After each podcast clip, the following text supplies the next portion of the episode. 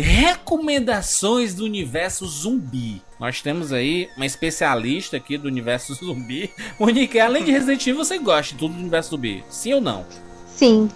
Não, é sim ou com certeza? Não, gostar de tudo assim, porque ninguém gosta de tudo, né? Na verdade, né? Mas. É, tudo, tudo não, né? Eu, eu gosto de algumas coisas, é, por exemplo, uh, The Walking Dead, que é uma série, né, que tá aí trazendo os zumbis, né, de volta aí Sim, pra Anos. cultura pop. É, eu assisti até a quarta temporada no Netflix, mas é aquela coisa assim, eu assisti mais por curiosidade do que por fascinação pela série. Olha, eu vou te falar que parece que você saiu fora na hora certa, pelo que eu ouvi falar. Vá cagar, Isinobre. Aproveite que você tá morrendo aí com dor de barriga e vá cagar, Isinobre. Eu ouvi a mesma coisa, Pô, mas eu tô eu ainda mentindo, Jurandir? Eu tô inventando isso? Macho, se as, as pessoas abandonam normalmente na segunda temporada, que é a, a parada lá da, da, da Fazenda, que muita gente não gosta. Eu, particularmente, não vejo problema pra mim, é a minha série favorita da atualidade. Fazenda passa na Record, pô. Eu não Muita vejo problema. Eu não vejo problema. Eu me, eu, eu me divirto com essa parada toda. Eu gosto muito de Walking Dead. Os quadrinhos eu li até a prisão. Depois da prisão eu não, não, não li mais. Eu não li os quadrinhos. Easy, Prisão você gosta, li. Easy? Cara, eu li acho que duas edições. Não, não me... É porque eu acho que a real é que eu já tô um pouco saturado das paradas de zumbi, cara, pra ser sincero com você. Porque olha só, eu li aquele. Vi vários filmes, né? Li aquele. A Guerra Mundial Z, que é bem bacana. Bom, li o, o Guia de Sobrevivência Zumbi, que também é do mesmo autor, né, do, do Max Brooks. E aí o eu guia, acho que. O guia de sobrevivência, ele é, ele é o quê? É tipo um manualzinho de, de É como... tipo um manual, é tipo um manual. Enquanto o Guerra Mundial Z é mais histórias e tal, o Guia de Sobrevivência é um manual escrito a sério, saca? Não é de brincadeira, não é com piadinhas. Aham. Ele é um manual, assim, entre aspas, prático. Ah, bem bem no levado dia, a sério. no, no dia que acontecer, então, o apocalipse zumbi, a gente tem que ter esse manual, então. Não, é bem interessante. O manual tem altos insights massa, tá ligado? Uhum, entendi. Sim, e... Parou aí? Morreu nisso? Aí, o jogo, o jogo do Walking Dead também foi. O primeirão foi top, hein? O jogo do Marcou Walking época, Dead. Da. Telltales lá, da Telltale? Exatamente. Telltale, no singular. Telltale, assim, é, é excelente. O, o primeiro, principalmente, né? Que Primeiro é é, top. é- primeiro é fantástico, assim, porque foi uma novidade também, né? Depois o Telltale decidiu colocar essa fórmula em tudo que ela, pratica, ela faz, né? Na vida, né? E Mas na real, tudo. ela. Não, mas o Walking Dead não foi o primeiro jogo daquele estilo que eles fizeram, cara. Eu sei, eu tô, tô- tô ligado, mas foi o, o, gran, o que explodiu esse, esse gênero, né? Sim, sim. Esse, esse, esse, esse gênero não, esse modelo, né? Esse formato, né? Foi o, o Walking Dead do, do da Telltale, né? Que era, era bem bacana, inclusive tem, tem no iPad pra você baixar. e, em to, e, Hoje em dia e- tem tudo. e de vez em quando aparece na Plus ou na Live, né? Pra você baixar de graça também, né? O jogo do Walking Dead é muito legal. Chegou a jogar, Monique? Eu cheguei a jogar, não joguei ele inteiro, é, mas o que eu joguei eu gostei bastante. Até preciso ver se, se eu pego de novo pra, pra continuar jogando. E eu achei bem legal. Agora, sobre recomendação, né, que vocês falaram, Hum. eu recomendaria. é, algumas pessoas vão dizer, não é zumbi. Mas pra mim é um zumbi, porque existem formas e formas de zumbis. Sim. Eu recomendaria The Last of Us. Com porque certeza. Só você, é- só sua mãe fez filho esperto. ele é maravilhoso. Então, É Se fantástico. por um acaso alguém não jogou e às vezes fica criando aquela coisa de ah, é tipo muito overrated, deve ser muito overrated. Não, não, ele realmente é muito bom, então jogue, sabe? É, tem uma, uma puta eu... história por trás também, né? Que é, que é bem legal, né? Que eu, a- às, às vezes as pessoas sentem falta, assim, de, de background, né? De, de desenvolvimento de história, de personagem e tudo mais. E o, The Last of Us, ele, ele tem muito isso, né? É, então, ele desenvolve muito a história, né, a narrativa. E, por exemplo, esses dias eu tava fazendo uma live dele e disseram que o jogo é muito arrastado. Mas ele, na verdade, ele é bem focado mesmo na narrativa dele, na Sim. parte dramática, o envolvimento entre os personagens, é, a história se desenvolvendo. Então, é muito mais isso. Por isso que eu acho que eu gosto tanto dele, né? Porque ele não é simplesmente você vai lá, mata, mata, mata, e sei lá, você não vê a história se desenvolvendo. E nele você vê, não tem preguiça, né? De eles colocarem todo aquele desenrolar e eles não resumem. Isso que eu gosto muito em, em The Last of Us. É Demora, mas ele vai desenvolvendo aos poucos e você vai criando aquilo junto, né? Você vai desenvolvendo laços junto também. Com certeza. E tem, tem aquela parada também, é, tipo, de, de filme, né? Tem, se tu, tu falou do The Last of Us, que não é muito zumbi, mas é um fungo e é acabar transformando de. No, é quase um, um spin-off zumbi, do universo zumbi, né? Assim, Não, é, é que assim, as pessoas podem não chamar de zumbi, ah, pode ser instaladores, pode ser corredores, pode ser ganado, que nem no Resident Evil 4, Aham. pode ser madinho. Caralho, tinha Pega um por detrás. Mas no- na essência, né? Teoricamente, como a gente sabe aí da, da- sobre, sobre zumbis, todos eles são zumbis, só recebem nomes diferentes, né? Mas são Sim. zumbis, sim. É que nem o, o Extermínio, né? Aquele filme que é um, é um- tipo uma raiva, né? Eles ficam Sim. raivosos, assim, né? E é, é muito legal também o do, do Extermínio. Assim como do próprio Guerra Mundial Z, né? Que eles ficam desesperados. São zumbis desesperados, né? Ali no, no. Guerra Mundial Z, eles, putz, É. eles ficam escalando. É bizarro o negócio. né? É, eu penso a mesma coisa sobre Eu Sou a Lenda, né? O Eu Sou a Lenda Sim. tem. Eles são zumbis também, porque eles morreram por causa da doença e voltaram. Então, de certa forma, eles são zumbis. Então, Não. Pra mim são zumbis e, e a partir do momento em que eles perderam totalmente a consciência e se alimentam de carne humana, né, ou de sangue humano, né, Uhum. é, sim, pra mim eles são zumbis. Ah, é zumbi sim, é. Trocaram o nome, mas é a mesma coisa, né, mano? É, tudo, tudo a mesma coisa. Mas, mas, mas, Easy, você que trabalha na, na área médica, Uhum. você que é um paramédico. Uhum. Para quê? É. Para- Paramédico. É, você. você é, é possível isso? Um dia acontecer um apocalipse zumbi? Deu uma aí de Átila do, do, né, do Nerd. Como é? Nerd. Do Nerdologia. Tecnologia. cara. Caralho, fingindo que não sabe, olha, mas só Não, pra esqueci, desmerecer o trabalho mano. do cara. O bicho Esqueci, cara de chibato. Não, não, claro que não. Claro, claro que não, né, mano? É, é- é divertido, tipo assim, a, o manual de sobrevivência zumbi, que agora eu não sei se foi traduzido assim no Brasil, ele, ele trata bem de forma. Porque assim, o, o, o gênero de zumbi começou com a parada mais. Ah, sobrenatural, né? E aí com o tempo, a- as audiências assim depois dos anos 2000, aquela parada mais, né, mais recente, o pessoal acho que não aceita, não compra bem a ideia do zumbi sobrenatural. Aí foi necessário fazer todas as explicações pseudocientíficas, né, de que ah, é um vírus, de uma raiva que pega na pessoa e tal, não sei o quê. Então, a ideia por trás da parada é que esse, esse infecção, né, que a pessoa é, adquire através de uma mordida, de contato com tecido humano ah, infectado, a pessoa vai morrer, mas aí esse, essa infecção vai fazer com que a pessoa se reanime, então ela fica andando para lá e para cá, com um, algumas atividades ah, neurológicas funcionando, mas muito, em capacidade muitíssimo baixa, e é por isso que o zumbi só consegue ah, ah, é- é- é- gemer, né? Que é o som que o zumbi faz.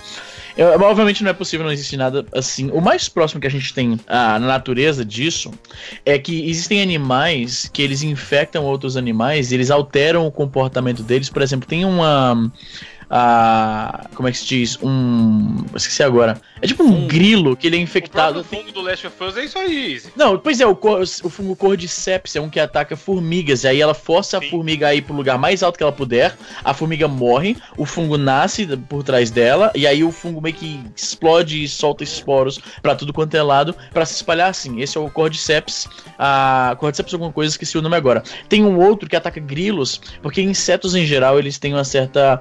ah, eles evitam estar perto de água, porque quando o inseto cai na água, ele, ele morre, né? Não tem muito o que fazer. Mas essa, essa parada afeta o. É, é um parasita que parte do, do ciclo de vida dele se passa na água, né? A, a fase, a fase larval dela, desse, desse bicho, se passa na água. Então ele, ele tira o medo do bicho de, de, de água e o bicho acaba se afogando. E aí a- a- o parasita pode aí explodir pra fora do bicho na água e continuar o seu ciclo de vida. Tem um negócio também É bizarro, tem, um, né, velho? tem uma. A, qual é o nome da. É, uma, é um tipo de vespa. Vespa. Eu lembro que tem uma a Jewel Wasp. Eu não sei qual é o nome em português.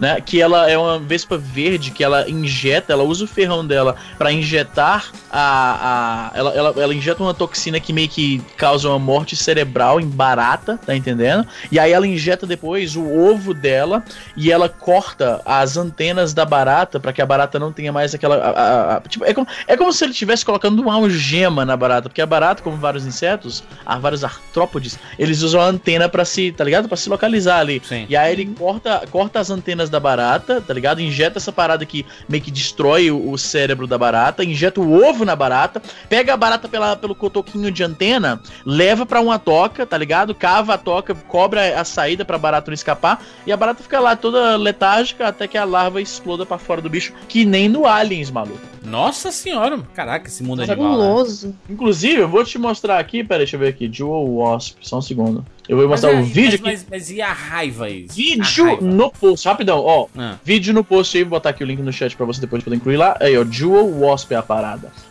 Olha aí. Isso é o mais próximo que tem na vida real de alguma Não, coisa quero que ver isso infecta. não, Isa. Não vou ver, não vou ver Assiste, bicho não. Juras. É ciência, Juras, é ciência. Mas usar barata, mano. A barata lá, ciência. botando ovo. olha aí, olha aí. ó. Ah, vai- ah, olha aqui, ó. Vai até botar aqui, ó. Aqui, ó.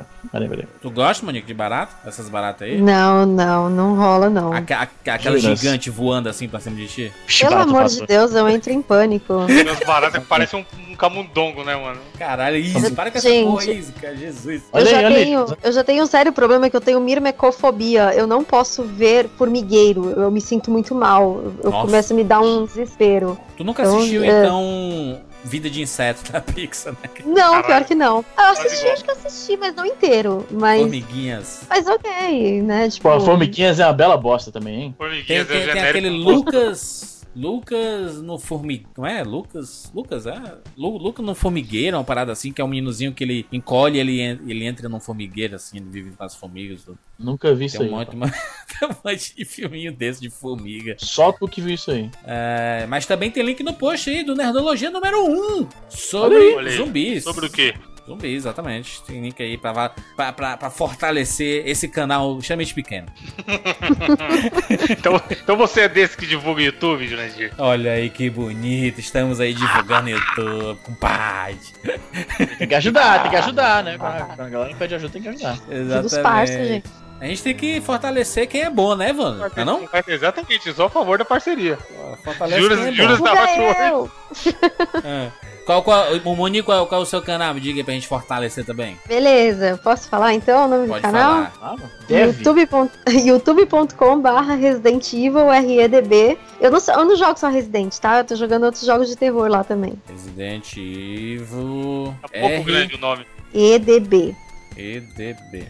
Vamos ver aqui, vamos ver, vamos analisar. Aqui tem vários Ai, vídeos, rapaz, tem muitos aí, vídeos. Um dia atrás já tinha aqui, ó. Link no post, tem vários Resident Evil, tem Dying Light. Ó, Easy, tu que joga Dying Light, tem vídeo do Dying Dying Light. Light é massa, mano. Dying Light é massa. Gameplay de 2 horas e 19. Tu não aguenta jogar meia hora isso, tá aí, ó. 2 Não é? horas e 19 de vídeo. Obrigado. Caraca, tem muito, muito. Excelente, Monique. Excelente. É a dica pras pessoas que gostam desse, desse gênero, né? Gênero terrorzão, né? Suspense. Suspense não, é terror, né? Ou, né? É Survival terror, horror, né? é suspense, tem muito. É, tem a ação também, né? Agora muitos jogos estão indo pro lado da ação. Mas basicamente é o terror de sobrevivência mesmo. Muito bem. E o psicológico também. horror, muito bom. Então vamos lá fazer a abertura. A gente, então, a gente apresenta o trabalho da convidada no começo aqui, tudo ao contrário. Aqui é uma loucura, mano. Frente. Vambora. Eu sou o Jurandir Filho. Eu sou o Easy Nobre. Eu sou Evandro de Freitas. Eu sou Monique Alves. E eu sou Bruno Carvalho. Esse é o 99 Vidas.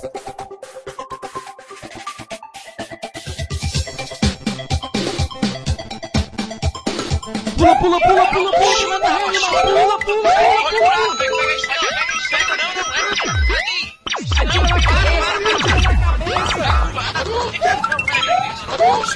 pula animal! Pula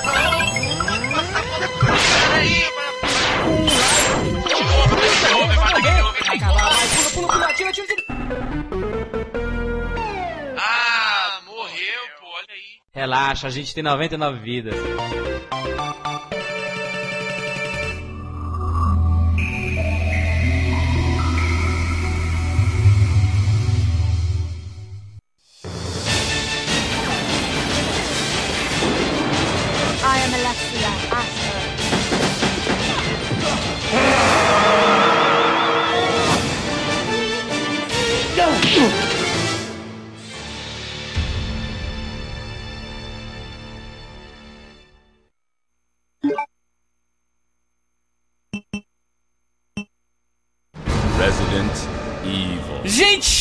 Eu ia falar meninos, mas nós temos convidados, né? Então é meninos e menina.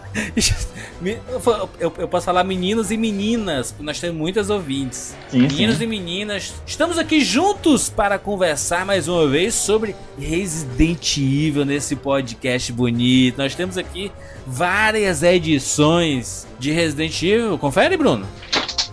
Sim, senhor. Até o momento nós tivemos três edições aí. A primeira delas foi a 43 sobre o Resident 1. Depois disso tivemos a edição 65 sobre Resident 2 e depois a edição 116 sobre Resident 3. Exatamente. No 2 e no 3 nós tivemos a participação da Monique. A Monique é especialista em Resident Evil, já participou duas vezes, já divulgamos o canal. Monique, di- divulgue, divulgue o site para as pessoas acessarem, saberem tudo sobre esse universo de Resident Evil e Survival Horror e tudo mais. Bom, primeiro eu quero dizer que eu gosto muito de participar com vocês, então sempre que vocês me chamarem, eu estarei aqui.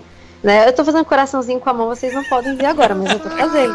Não, e o pior é que eu tô fazendo mesmo. Pra que fazer, né? Não precisava só Sim, falar. Bonitinho, mas ficou bonitinho. Você- a, a gente percebe o coração pelo tom de voz. Ah, então tá. Sim, fica mais É, autêntico, mais. Fica autêntico, com certeza. Bom, quem quiser conhecer um pouco do meu trabalho, pode acessar www.residentevildatabase.com e lá tem tudo sobre Resident Evil, tem entrevistas, tem muita coisa legal. E uma pena que, na verdade, o Resident Evil do, do primeiro jogo já foi, né? O, o 99 vidas do primeiro jogo já foi. Porque eu entrevistei o dublador do Barry, Olha aí, responsável pelo Barry Jill. Sandwich. É. Poxa, Mo- vida, Monique, você, você, você lembra de frases clássicas do Barry? Todo mundo lembra 1. Ela, ela- ela vai ter que me imitar para agora. Todas elas, né? Hope Uma, this is uma. not Chris's blood. What is this? What is it? Blood. Hope this is not Chris's blood. mais uma, mais uma, vai, lembra. E aí tem a clássica também, é, You were almost a Jill sandwich. That was too close. You were almost a Jill sandwich. Nossa, é, Caralho. É quando, quando, quando tá caindo naquele, na- naquele, naquele quartinho Isso. que uma pedra lá de cima, né? Um, teto desce. Não, o teto vai baixando. Teto, teto que desce. Ah, ou então a- aquele, né, de. A, a Jill. What is it? Ele, blood. é claro que é sangue. Ele tá com a Não, mão ele é maravilhoso. E né? aquela é The Master of Unlocking também, né? Que tem é famosa também que a Jill fala e aí ele entrega o lockpick pra ela e ele fala assim. It would be useful if you the master of unlocking something. É alguma coisa assim, né? Aham. Podcast de voice actors. What is this all about? I can't figure it out at all. Here's a lockpick.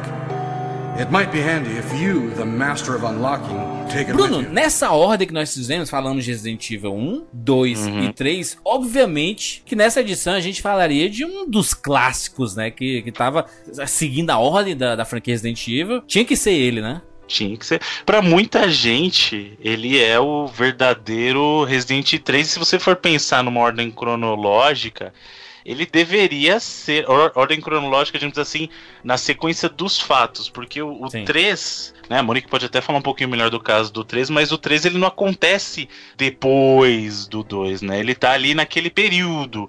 Ele é meio um período intermediário, né? É. E, inclusive, também, Monique, o 3 não era necessariamente pra ser um jogo com a Jill, né? Ele acabou sendo promovido pra um, Rapidão, pra um- Bruno. pra um status. Hum, Ele seria então tipo esse novo filme lá do. O, uh, Born. uh, aquele filme do Born com o Jeremy Renner, sabe qual é, Juras? Sim. Se passa mais ou menos ao mesmo tempo, não é exatamente depois, é nessa pegada aí? Aí Bruno fizeram um filme, de, dispensaram o três. cara e, e trouxeram novamente o Matt Damon para um novo filme. pro Totalmente ator. É Totalmente porque ator. o, o Code Verônica, ele, ele é o jogo que se passa efetivamente depois do 2, né? O problema do, do 3, aí a Monique pode até falar um pouquinho melhor como uma especialista, é que ele não, a princípio ele não era um jogo, digamos, da... da com o casting principal, se a gente pode dizer assim, porque o Resident muda tanto com o tempo, né, assim, do casting, Sim. mas digamos o núcleo, o núcleo principal ainda gira em torno da Jill, do Chris, ah, do Liam e da, da própria Claire. Claire, né? assim, em, em algum tipo de competência. inserem-se novos, novos protagonistas aqui, entre aspas, mas esse seria o núcleo principal. E o 3, ele tem uma história curiosa, que é o seguinte, o 3 ele foi promovido para status de jogo principal, porque ele era para ser um jogo não, não necessariamente com esses protagonistas, mas era para ser um outro, uma outra galera, não é isso mesmo, Monique? Ah, Corrige-me se eu estiver. Não, assim. Na é, verdade, ele na verdade, seria- eu, eu quero- quero Na na verdade, isso, Monique. na verdade. Na Monique, falar verdade, é porque eu falo muito na verdade, pior que eu falo mesmo. Não, Agora mas fala na de- verdade, porque o Bruno Tá, sempre fala na verdade pois é. ele quer, ele Isso, quer tem que corrigir ser, alguém. ter que ser entendeu? mesmo. Contextualiza bem com. Vai, vai, Monique. é que nem Na verdade, Bruno. Ai, Bruno, ó, eles estão querendo é, fazer, criar uma treta entre a gente aqui. Não, tá mas não tem, pode ficar tranquilo, isso aí é Ai. Vai, vai, vai, Monique, vai, Monique. Vai, Monique. Não, na verdade, Bruno Carvalho. Hum. ah, o Resident Evil 2 e o 3, eles praticamente contam a mesma história, com protagonistas diferentes, e eles têm, é, juntos, eles criam um desfecho para a cidade de Raccoon, né? A gente Uhum. tem o Resident Evil 3, aí a gente tem os acontecimentos do 2 nesse intervalo, que no 3 é no dia 28 de setembro, Resident Evil 2 é no dia 29 e termina na manhã do dia 30, e no dia 1 de outubro a gente tem o desfecho de Resident Evil 3 e a explosão da cidade. Já o Code Verônica, ele se conecta com o 2, né? Ele é como se fosse uma continuação direta do 2 e da história da Claire. Então é quando a gente vê o arco da Claire ali se fechando em busca do irmão dela, só que ela acaba Uhum. envolvida com a Umbrella e é, o, na verdade o Code Verônica não seria um jogo da série principal. Ele seria um spin-off, justamente por ele contar só a história da Claire. É, tanto que a gente tem, a- tem duas versões do Code Verônica. A gente tem a versão Code Verônica e a Code Verônica X. E Que essa é a versão versão completa, né? isso, a versão completa, ela acabou entrando como um jogo da, da série numerada, mesmo sem ter um número, né? Da série principal, justamente porque eles incluíram aí algumas coisas em relação ao Wesker e tudo, e o futuro da série. Que aí a gente vai poder falar melhor aí durante o cast, mas. Ô Monique, só um adendo da, daquilo que eu tava falando no começo, é, da questão de, do, do Resident 3 ter surgido a partir de um spin-off, eu tava tentando lembrar de onde que eu, que eu tinha visto isso.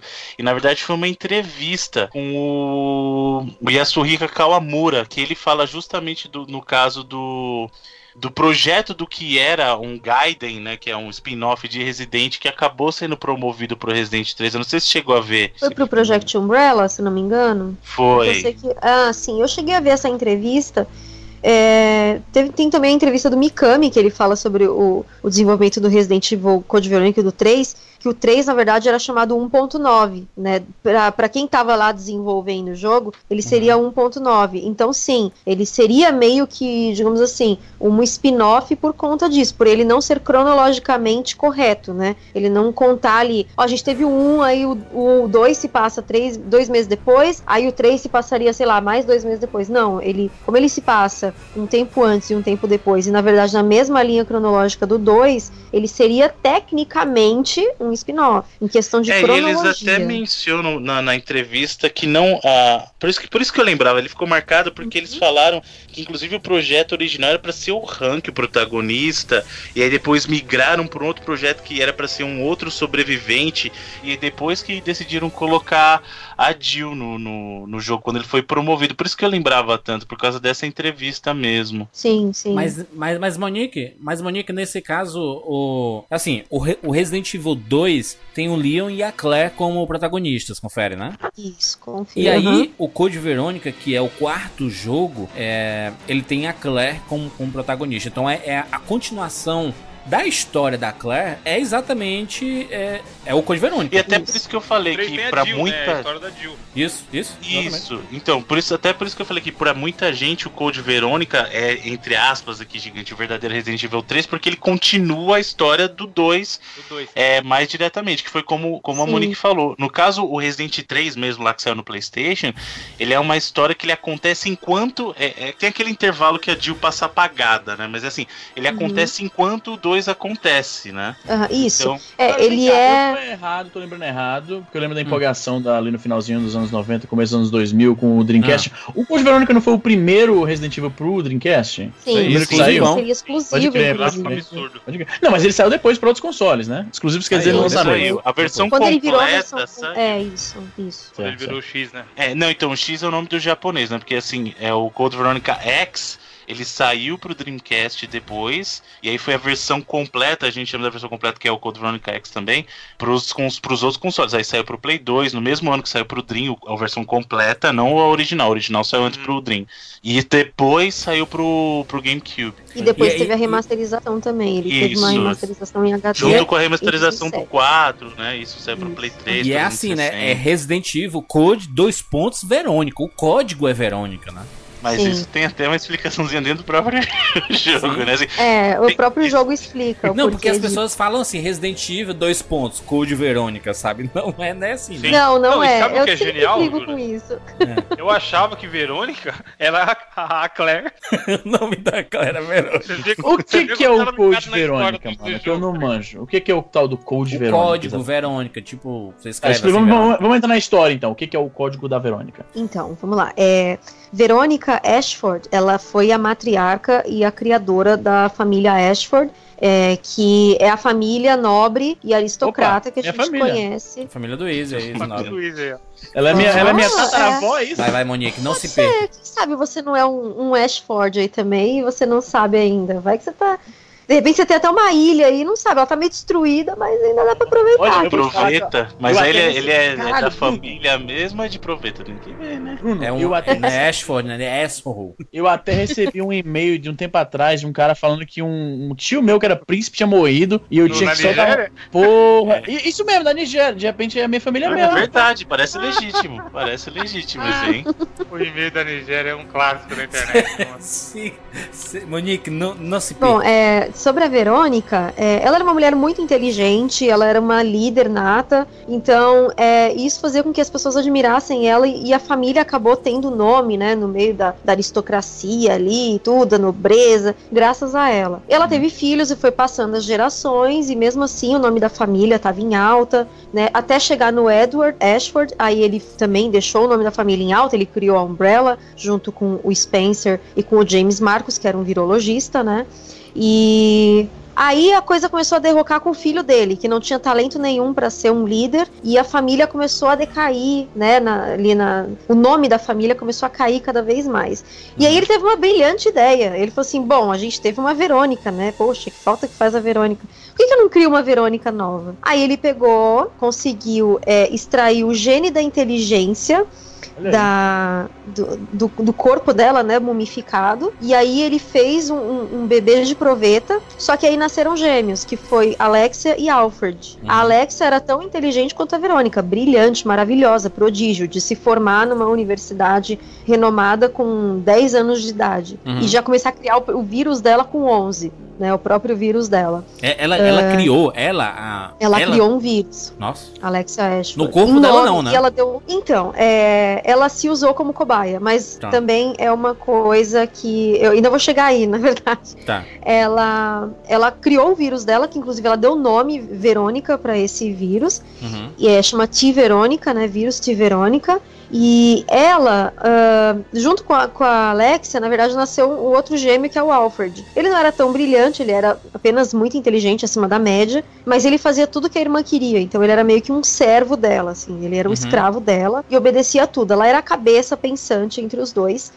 Quando eles descobrem que o pai deles, na verdade, fez eles é, de forma artificial e ainda fez para tentar é, jogar a responsabilidade de trazer o nome da família de volta para a sociedade, Uhum. é, eles ficaram muito revoltados. E aí a Alexa já tinha feito o vírus dela. Ela falou assim: então, né, tô precisando de uma cobaia, a gente tá puto com o pai, né? Então vamos lá. E eles usaram o próprio pai como cobaia e não deu certo, né? Ele acabou é, sofrendo uma mutação, virou um monstro horrendo. E a Alexia aproveitou isso para estudar o que deu errado e ela percebeu que, na verdade, o vírus ele se adapta melhor numa temperatura muito baixa e ele precisa entrar em simbiose aos poucos com o corpo humano. Então, Uhum. ela resolveu se usar de cobaia com 12 anos de idade. Ela se colocou em sono criogênico e quem ficaria responsável por cuidar dela nesse tempo seria o Alfred, mas ele já era totalmente perturbado mentalmente e aí a coisa foi degringolando ao longo dos anos quando ele se sentiu muito sozinho. Mas basicamente essa é a Verônica e a Alexia é como se fosse uma segunda Verônica, um clone da Verônica. Só para fazer um link com os Residentes anteriores, porque a gente vê muita história de prequel, né, do, da, da franquia Resident Evil nesse Code Verônica. É, Isso. onde é que a gente chega no, no T-Virus, que é o vírus que transformou Raccoon em todo em zumbis e tudo mais? O, o T-Virus ele foi criado a partir do Progenitor, ele foi feito a, a, a primeira versão dele, né, a primeira adaptação, quando ele começou a ser criado, o início do desenvolvimento dele mesmo, quando eles conseguiram, digamos assim, criar a primeira variante, falar, ó, isso aqui não é mais o progênito, a gente conseguiu estabilizar um novo vírus, agora é só estudar em cima dele, só desenvolver. Isso foi em 1978, na história, pelo James Marcos, que é um dos, dos fundadores da Umbrella. E também, ele era o virologista, né? Ele era a pessoa, uhum. digamos assim, responsável por, pela, por trabalhar em cima do vírus. Ele colocava a mão na massa. Os outros, na verdade, apesar do Edward Ashford ter muito conhecimento em engenharia genética e o Spencer também, eles entravam muito mais com a parte de, digamos assim, é, executivos, né? Quadros executivos e a parte financeira também, pela questão do dinheiro. Já o, o James Marcos entrava com o trabalho mesmo. Então foi ele que desenvolveu o T-Virus, que foi o primeiro vírus. Aí a partir disso, é, é, eles descobriram, né? É que assim, na verdade a história dos vírus é muito complexa. Eu ficaria acho que um podcast inteiro falando só sobre o vírus. Uhum. Mas a partir dele descobriu-se o G-Virus, a partir dele a gente tem o T-Verônica, que ele é uma. Ele é uma. Ele também foi adaptado então, a partir então, do progênito então, T-Virus. Então o T-Virus veio antes do, do T-Verônica. Sim, sim, bem antes. Entendi, entendi, entendi, entendi. É, o engraçado é que eu lembro a primeira vez que eu joguei o Code Verônica e já tinha essa história da, do caso do Alfred, né? Ficou uma coisa meio. Pra mim, todo mundo. Ah, ele tinha uma irmã, tudo. Só que tem um momento do jogo que é até um pouquinho de spoiler, não sei se compensa muito falar. Mas ele te. Pelo amor de Deus, Bruno. Jogo é? de 2000 Bruno, aí, gente. Jogo de 16 dois, anos aí. Não, porque assim, ele, ele o tempo todo se menciona é, a existência dessa irmã, mas no, na primeira parte do jogo você efetivamente não a vê.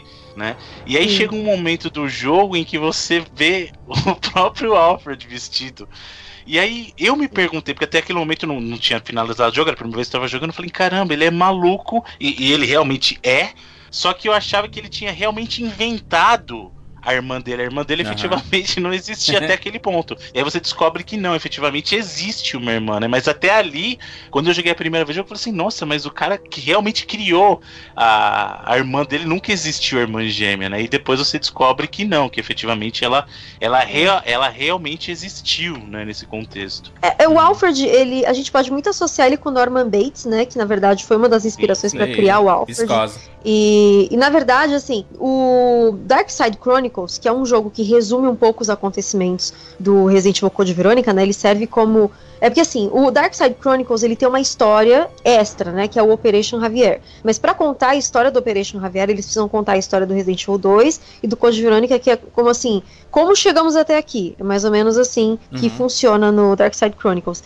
E eles revelam um, um dado muito importante que até então não tinha sido revelado no Code Verônica ainda é, o Alfred ele estava se sentindo tão sozinho, porque na verdade ele não tinha amigos, ele só tinha subordinados, e ele sempre foi meio perturbado mesmo. Toda, toda a relação com a irmã, a irmã prodígio, ele tem um, um até um amor, digamos assim, pela irmã, tal, talvez uhum. até incestuoso. Então ele sempre foi muito perturbado. Quando ela entrou naquele sono criogênico, ele criou uma personagem. Então ele passou a ser a Alexia e ele imaginou que aquela menina dentro do sono criogênico se chamasse Tânia. Então, para ele, ele era o Alfred e ele também era a Alexia. Ele não queria perder a Alexia. Então, Mas ele é deu história um de novela, não? Isso aí, Monique? Não, tanto é que no próprio jogo ele, ele fica surpreso quando ele olha no espelho, né? Porque para você ver que realmente ele tinha era uma outra persona e ele realmente acreditava naquilo. Tanto que quando ele se vê vestido de Alexia, ele fica surpreso. E chega né? uma hora até que a, a, personalidade da Alexia aflora e toma conta da personalidade do Alfred. É, se sobrepõe a personalidade do Alfred. Tanto que ele começa a falar com a voz dela, mesmo vestido com a roupa de Alfred, né? Ele, ele passa a falar como se ele fosse a Alexia um pouco antes de morrer, aí já quando ele tá para morrer, aí ele volta à consciência de que ele é o Alfred, e aí que ela desperta, porque ele tira ela do sono criogênico, e, a, e aí ele fala que finalmente a Alexia é, está, é, despertou, né? Você finalmente despertou, e aí sim ele perde, aí a personalidade da Alexia morre dentro dele, e ele morre junto, né? Ele acaba morrendo junto mas realmente ele era extremamente perturbado, ele era extremamente sádico, né? É, é- é assim, realmente é, é psicose, assim. É Uhum. Norman Bates total, assim. Super dá pra, pra Mas onde é que entra a Claire nessa história aí? Por que, é que ela tá nesse jogo? A Claire, ela, ela caiu de paraquedas na história do, da, da família Ashford, na verdade, Hum. porque é, ela estava em busca do irmão dela. E aí ela encontra informações de que o irmão dela estaria na Europa investigando a Umbrella. Irmão Ela dela é o atrás de- Chris, né? O Chris Chris. Redfield Isso, aí, do, do, Chris, do eu primeiro sei- jogo, né? Então, eu Isso. sei que a Monique não gosta quando a gente critica o Chris, que a gente falou do verdadeiro Revelations, o que que era o verdadeiro Revelations. meu Deus. Eu sei que ela não gosta. Mas sejamos honestos, alguma coisa está errada com o Chris nesse jogo. Porque, no- não sei como, o Chris do Code Verônica ele está muito mais jovem do que o Chris do Resident 1. Não está? Fa- É Convenhamos. gráfico, mano. Eu acho que é o os caras- gráfico. os caras porque o gráfico é do o cara- Dreamcast, Bruno. Não, o jo- Não, Bruno, o cara foi. Não, não, não. Bruno, o cara, o cara foi na academia, tá ligado? Cortou É, os então. carboidratos. Tava se cuidando, rapaz. Cara Cortou os carboidratos. Eu não tô falando Passou do gráfico tá vinil, mais né? bonito ou mais feio, mas ele visualmente, o design do personagem tá um design muito mais jovial do que era o, o Chris do, do Resident 1. E tá Sim. mais magro. E aí, pro 5, deu um, buff da animal, cara. Olha, um monstro. ele tá mais magro, a gente pode até de repente relacionar com o fato de que fazia meses que ele tava no encalço da Umbrella, né? E talvez, não sei, Sem é, se alimentando Se mal, hum. é, não, não se exercitando e simplesmente ali atrás de pista, atrás de pista, atrás de pista, porque ele realmente de comprou a pizza? briga, né? Pista. Pista. Ah, Isso. Não, atrás de pizza vida. sou eu, gente. Atrás de pizza é o Você Easy. falou, você falou, o cara não tava se alimentando, tava atrás de pizza, atrás de pizza. Eu falei, porra, tô, tô né, tamo junto. Mas, mas, mas o, Tamo o, junto. o, o, o caso da Claire é porque assim, o- a Claire tava no Resident Evil 2. Cara, cara, esse, esse podcast tá foda, porque tu fala de Alfred, eu penso no Batman. Tu fala em Claire, eu penso em House of Cards. Porra, eu tô Calma, todo calma, aqui. calma. Olha tô- só. A, a Claire, desde o Resident Evil 2, que ela tá procurando o Chris, Só um né? Minutinho. Chris- Peraí, Ah. peraí, peraí, peraí. O que o Easy falou é muito importante. Quem diria? Porque ele me fez lembrar Quem diria que chegaria esse dia? Não é? Seria um- 10 anos de podcast. 10 anos de podcast, uma vez Não, na mas, vida mas presta atenção como isso é muito importante, porque a Claire, a personagem da Claire do Resident, né? Ela tá presente lá no 2 no- e ela volta como protagonista de verdade pro Revelations 2, né? Pouco Uhum. compartilhado, mas é protagonista também. E a atriz que, que interpreta a Claire nos filmes é a Ali Larter, não é isso? Ali lá, exatamente. Isso, ali lá. Isso. Agora, Leiter, qual Leiter. que era o nome da personagem interpretada pela Ali Larter no Final Destination, no Premonição? Claire, Claire. clear, meio clear, Claire. Era. Clear, só que eles pronunciavam Claire, né? É. Caralho, essa, essa- a volta do E é Easy isso que o Easy deu de, falou de importante? Olha aí, Foi, pá. foi isso. Caralho. des- destravou um negócio no cérebro do Bruno aí que não tem É. nada a ver com o que o Easy falou. Isso aí, eu me, isso aí eu me senti com o Jurandir dando 91 pra Globo Gadgets. O, o Bruno tentou dar valor à parada, tá ligado? Extremamente Fez honesto, toda uma volta, fez toda uma volta. Estamos Mas, aí, mas, Isis, mas, estamos mas, aí. mas, Tamo mas, assim, o seguinte, seguinte. O Resident Evil 1 foi com a Jill e com o Chris, né? Os dois protagonistas e tudo mais. E aí no Resident Evil 2, a Claire tá procurando o Chris, né? O Chris sumiu, sabe-se lá onde é que ele tá. A gente sabe onde é que ele tá, mas ela, ela, ela sai de, de, de Raccoon City e vai direto pra Paris, né? Code Verônica se passa em Paris, né? Isso, ela vai seguindo pistas, né? E Não, até ela aqui, rapidinho. ela- Esse que eu queria perguntar pro, pro Bruno e pra Monique, que é quem manja da história toda. A Claire tava procurando o nível Viúva Negra, né? Porque aquela abertura do, do Código Verônica, cara, onde ela acha recursos pra, pra rodar o mundo inteiro atrás do Chris, assim? É, eu acho que ela é mochileira, né? É, Eu sempre pensei Das galáxias. E segundo, ela não tem nenhuma noção de estratégia pra se infiltrar numa, num complexo Ah, é, como o da abertura Ela Umbrella. vai, né? É Zero. a prova disso. Ela vai, né? Ela vai indo e é nós, né? Vamos, vamos ver até onde é que vai isso. Vai Primeira as coisa. Claire, roupa preta, amiga. Primeira coisa. Se você quer se, se se infiltrar, se esconde, vai se escondendo nas sombras, pô, os jogos já ensinaram a gente, entendeu? Pelo É. menos uma roupinha camuflada ali, um- uma roupa preta que é mais discreta. Enfim, né, de qualquer forma, ela foi atrás do irmão, ela foi seguindo pistas do paradeiro dele até ela chegar na, em um complexo da Umbrella em Paris. E só que ela foi pega, claro, porque ela não tem nenhuma noção de estratégia militar e nem de, de, de, de como se infiltrar né, num complexo. E ela é levada para essa prisão da Umbrella, uh, que é assim dentro de uma ilha pertencente à família Ashford, né? É, a, a, ilha da Umbrella, porque afinal de contas a Umbrella, parte da Umbrella é dessa família, da família Ashford, né? já que o avô do Alfred foi um do, dos criadores da Umbrella, mas o Alfred ele é como se fosse o comandante, né, dessa ilha. Então ela é levada para lá e o Alfred acha, né, porque na mesma noite em que ela, em que a, que a Claire é levada para lá tem um ataque na ilha. E o Alfred acha, ele surta achando que na verdade a Claire se, é, se deixou ser capturada e que ela é responsável por esse ataque na ilha. E aí ele começa a caçar ela de uma forma bem sádica. Inclusive no Dark Side Chronicles, né, que, que é esse resumo do Code Verônica, mas com algumas mudanças, mostra a mentalidade do Alfred extremamente infantil mesmo, né? Ele faz jogo de gato e rato, esconde-esconde com ela, né? Você vai chamar ela pra brincar de gatomia, mas eu acho que ele é meio violento para isso, né? Gatomia clássico. É. Mas, mas, mas é, é, um é, é, tanto, é, é, tanto que essa abertura do, do Resident Evil Code Verônica é fantástica, né? Ela, até hoje você assiste e ela é bem é, emocionante até, né? De, de você relembrar. eu lembro no Dreamcast, quando eu vi isso, cara, é assustadoramente Pô, né, bem feito, né, cara? do Dreamcast Não, e aquela cena, até né? hoje tá bonito, Mãos né, pra cima e soltando a arma e atirando assim, muito bom, cara. Foi reprisado até no filme, né? Sim, maravilhoso. Foi, eles refizeram a cena no segundo filme, no Apocalipse, com a Alice também fazendo a mesma coisa, levantando a mão, jogando a arma, e aí quando a arma tá para cair no chão, ela se agacha, pega a arma e atira num, num líquido inflamável, um galão Mas de líquido inflamável. Mas você vê que pelo menos isso ela aprendeu, porque no primeiro, lá no primeiro, na primeira aparição dela, que foi no 2, ela nem a arma sabia segurar, né? A primeira aparição ela sabia dela lá. pouco, né? Ela sabia o básico porque o irmão ensinou, né? Mas ela aí não. Agora já sempre, tá... ela sempre foi muito. É, ela sempre foi muito aventureira também. E não sei se de repente nesse tempo também que ela estava em busca do irmão, ela também não fez algum tipo de treinamento, né? Algum. É, sei lá, foi, foi um stand de tiro aperfeiçoar o que ela já sabia, esse tipo de coisa. Mas por que Resident Evil Code Verônica é considerado esse grande jogo que muita gente diz que é o Resident Evil favorito até? Eu vejo muitas pessoas que conhecem, que gostam de Resident Evil e falam, né, que, que Resident Evil Code Verônica é o melhor de todos, é o que tem a melhor história, a melhor jogabilidade, tem eu, é o verdadeiro survival horror e etc, tudo mais. Eu acho que o que ele trouxe de grande novidade, pelo fato de ele estar chegando numa geração nova, que ele foi o primeiro Resident da série principal que trouxe os gráficos primeiro, os cenários construídos em 3D, que realmente Sei. foi uma grande mudança. Sim. Porque antes a gente, a gente tinha até o 3, os cenários eram bonitos até pra época, mas era tudo pré-renderizado. Uhum. E aí, as, qual, qual que era a consequência disso? As câmeras sempre eram fixas, né? Porque Isso. aí se você.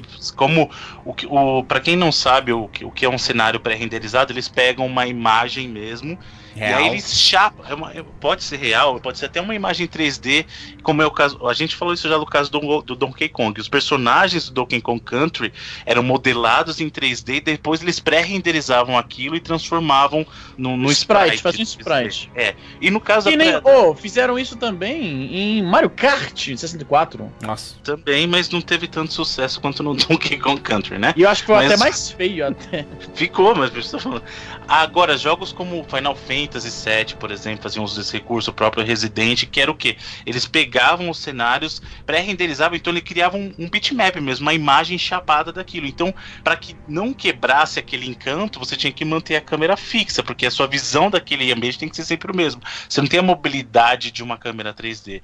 No caso do Code Verônica, os ambientes, não que isso mudasse, porque o Code Verônica ainda tinha momentos de câmera, mas havia transição, tinha câmera fixa, mas tinha é, movimentação de câmera. Não você, você não tinha uma câmera que você controlava, mas a câmera acompanhava melhor por causa do 3D, né? Dos cenários construídos em 3D. Uhum. E você tinha armas que dessa vez permitiam fazer um, uma visão em primeira pessoa para que você pudesse mirar. E só que isso foi uma mudança, eu lembro disso, para mim foi muito grande, porque você vê os cenários bonitos, muito bem construídos em 3D, Sim. né? E, e, essa coisa da câmera te permitiu uma coisa, olha, agora a câmera tá acompanhando efetivamente o caminhar da Claire num Isso. Corredor, é por exemplo. Acho que ela até balança às vezes, né? A câmera, muito bom. Sim, né? e, e não só isso, te- teve algumas coisas que o Code Verônica trouxe. A questão da história, por exemplo, eu pelo menos percebo que ela tá bem mais aprofundada, ah, ou digamos assim, ela é mais ah, substanciosa do que as, as histórias nos Residentes anteriores que eram mais comportadas. Eu acho que, assim, o, o primeiro, como ele se passava muito dentro da mansão, é óbvio que tem alguns momentos que você sai, né? Você vai no jardim e tal da mansão, mas ele era muito mais contido. O 2 ele vai, aquela coisa, passa um bom tempo ali na delegacia, mas também tem alguns segmentos fora. Aí o 3 já era coisa de mais ambientes externos, né? Ela tá, a, a Jill tá caminhando pela cidade. O 4 elevou O 4 não, desculpa. O Code Verônica elevou isso. Atenção, rapaz. É, o Code Verônica elevou isso no sentido de que você realmente, efetivamente viaja de lugares, inclusive com segmento de avião, para você ir de um ponto a outro do planeta. Você está viajando geograficamente em posições distantes. Né? Então ele levou essa coisa também, né? Como você É, falou, ah, você- tá em Paris, de repente vai pra ilha prisão, depois vai lá para é, pros pó, pro polo, sabe? Então tem Fantástico. isso. É você sai de Raccoon, porque Raccoon acabou e aí você pensa, nossa, mas Resident Evil era Raccoon City. Quando não é verdade, né? O Code Verônica é a prova disso, de que é, a Umbrella não, não se limitou a destruir Raccoon, né? Uhum. A Umbrella não se limitou a ficar ali, ter a sua base é, como sendo Raccoon, porque é, Raccoon, na verdade, era só mais um dos laboratórios da Umbrella. E eu falo da cidade toda, não falo nem de questão de laboratório, mas a cidade de Raccoon era praticamente um laboratório mesmo, em, em- em grande escala da, da Umbrella. E eles tinham muitas propriedades, né? A gente tem aí, é, não sei se vocês pretendem fazer é, um 99 Vidas a respeito, mas a gente tem o Survivor, que também tem uma outra ilha que pertence à Umbrella. Enfim, é, tem muitas coisas, né? A Umbrella é uma multinacional e eles são realmente uma, uma gigante, né? Então, eles não têm apenas, não tinham apenas Raccoon, não era só ali. Eles têm laboratório na Europa, eles têm laboratório na Ásia, eles têm laboratório na Rússia, eles têm laboratório é, em todos os cantos, né? E, e eles têm ilhas que são propriedades deles também. Então, é, a gente acha que a coisa tá limitada a Raccoon, né? O, o pesadelo Aham. todo ali, o perigo biológico. E não, a coisa é muito, muito maior do que a gente pode imaginar. É, o que é, o, que é, o que é interessante nesse Resident Evil é que a gente vê personagens que nós vimos lá no primeiro Resident Evil, voltando, além do Chris, né, que Os faz a zumbis. sua aparição lá, os zumbis também aparecem sempre.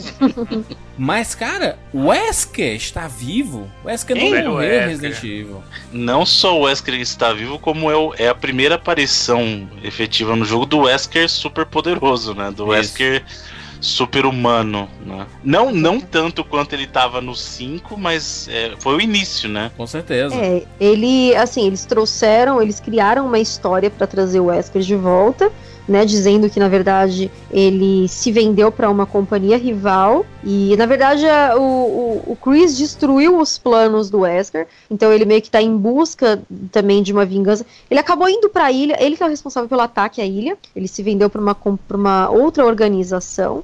E eles têm uma, uma- um exército paramilitar dentro dessa organização, assim como a Umbrella tem a USS, eles têm a HCF. Então o, o Wesker foi junto com outros membros da HCF em busca do T Verônica Uhum. para essa ilha, né, em busca da, da, da Alexia Ashford. E eles acabaram nesse ataque liberando o T-Virus que estava sendo pesquisado dentro dos laboratórios nessa ilha. E por conta disso, todo mundo, todos os prisioneiros da ilha e vários funcionários acabaram se transformando em zumbis. E na verdade o Wesker, ele ele, assim, quando ele se vendeu para essa companhia rival, o que, que ele fez? Ele tinha já os planos lá dentro da mansão. Ele falou: olha, eu vou roubar todos os dados de batalha que, que a Umbrella tá exigindo de mim. E, e eu preciso também do Dados de Tyrant. batalha me lembra de Dungeons and Dragons, mas continue.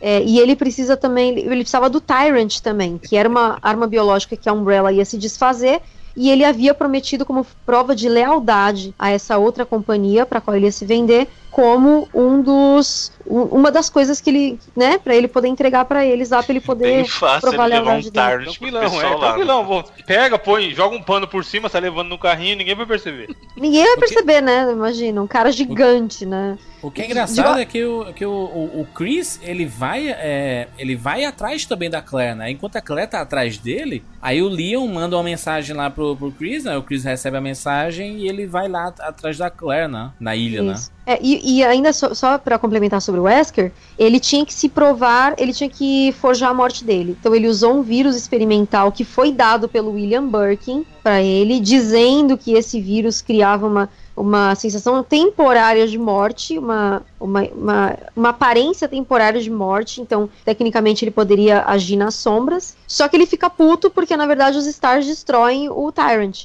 Então, quando ele vai para a ilha em busca do, do T. Verônica, ele se aproveita do fato de que a Claire tá ali para poder atrair o Chris para lá e aí ele poder acabar com o Chris porque o Chris acabou com os planos dele. Sim. Então ele tá. Ele, aquela coisa, né? Matar dois coelhos com uma cajadada só. Pois é, mas, mas nesse. No, no Code Verônica, o que, o que, que a gente tem de jogabilidade diferente relacionada aos três anteriores? Nós temos a, a, a me, o mesmo tipo de jogabilidade? Tanque? É, é, Sim, é mais refinadozinho, né? Sim. É, é, é assim, o, o, tipo de controle é o mesmo, está refinado porque ele, ele. Isso é importante falar. O Code Verônica, ele não foi feito depois do 3, né? Em desenvolvimento ele estava em desenvolvimento paralelo. Tanto tem coisas que o, o, o Resident Evil 3 tem que o Code Verônica não tem. E algumas coisas que o 2 já tinha, ele acabou trazendo, né? Então, Isso. aquela coisa do 3, vocês lembram, a Jill tinha esquiva. No uhum. Code Verônica não tem aquele sistema de esquiva, né? É. Só que uma coisa que destaca no gameplay para mim do Code Verônica é o quão a faca é poderosa nesse jogo. Oh. Nossa, a melhor faca da série inteira. Você não. Assim, de verdade, você só precisa usar arma nos inimigos mais fortes mesmo. Porque zumbi é, é mira na perna, corta a perna, o cara cai e você mata, você mata zumbi, mata cachorro, mata todo mundo com faca nesse Resident, cara. E é, é muito bom. E, e também aquela coisa que o, o 3 tinha de armas de de punho duplo. Então você pode carregar duas armas ao mesmo tempo, né? Aquela coisa de carregar armas dual, né? Que, uhum. aliás, isso me lembra falar de armas dual, lembra do Steve.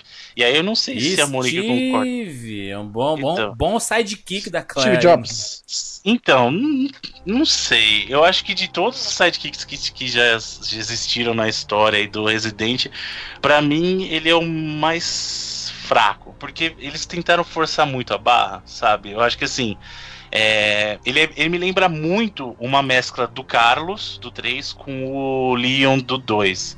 Meio que assim, a gente não tá com o Leon aqui, vamos dar um é. novo Leon pra Claire e aí tentar fingir que existe essa tensão mesmo que, que no 2 meio que tinha entre o Leon e a Claire. Você não ficou com essa impressão, Monique? Assim, que meio que ele foi um, um substituto e até bem descartável, né? Diga-se de passagem, pela, pelo jogo em si eu, assim, eu acho que como o Leon fez muito sucesso, né? E eles quiseram meio que criar um personagem semelhante a ele fisicamente, mas eu acho que o, o Steve ele é um bom, um bom personagem. Eu gosto muito da, da forma. Porque assim, a, a Claire, ela era a impulsiva no Resident Evil 2. E no Code Verônica, ela tem que aprender a não ser tão impulsiva, porque na verdade o Steve é impulsivo e ela tem que controlar ele. Então eu achei isso bem legal, assim. Ela, ela ter que lidar com o fato dela ser impulsiva para controlar a impulsividade dele. Então eu achei isso bem legal. Não acho assim, eu acho que ele é um, eu acho que ele é um bom personagem. Mas, eu porra, acho que eu, seja um substituto. Mas, mas, mas o Steve tem um momento lá que ele tá, eles estão no avião, ele, dá, ele vai que ele dá um beijo nela dormindo. Já é escroto. É, isso é aproveitador. Isso aí, hoje em dia, é hoje em dia, ela tá testando no Facebook. Que jogo é esse? Vou tirar é. print e botar no Facebook. É, e, e é se, que ele se... era muito novo, né? Ele, ele era muito jovem. Moleque, é um moleque. Ele é moleque. Tem até, tem não, até, tem até a historinha do pai dele, né? Tem até, até a historinha do pai dele no jogo, que ele, que ele, che ele chega lá no momento lá e aparece o, o pai dele, né? E ele fica sem saber atirar no, como, como, como atirar no pai dele, porque o pai dele virou um zumbi. E aí ele fica ah, travado, travado, travado, até que ele decide atirar quando o cara tá quase matando a Clara, né?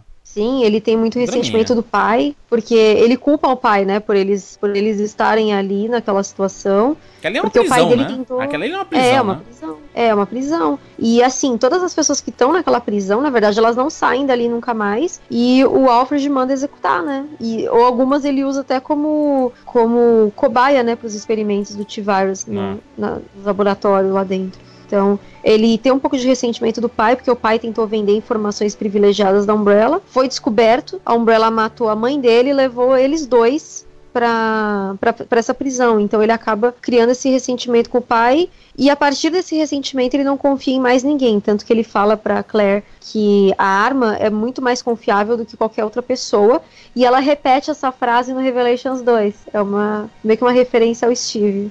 Aliás, só um adendo. Monique, o que, que você acha do que fizeram com a Claire no Revelations 2? Você diz da aparência? Design, é. Eu acho que eu, eu gostei, sabe? Porque eu acho que ela tá mais real.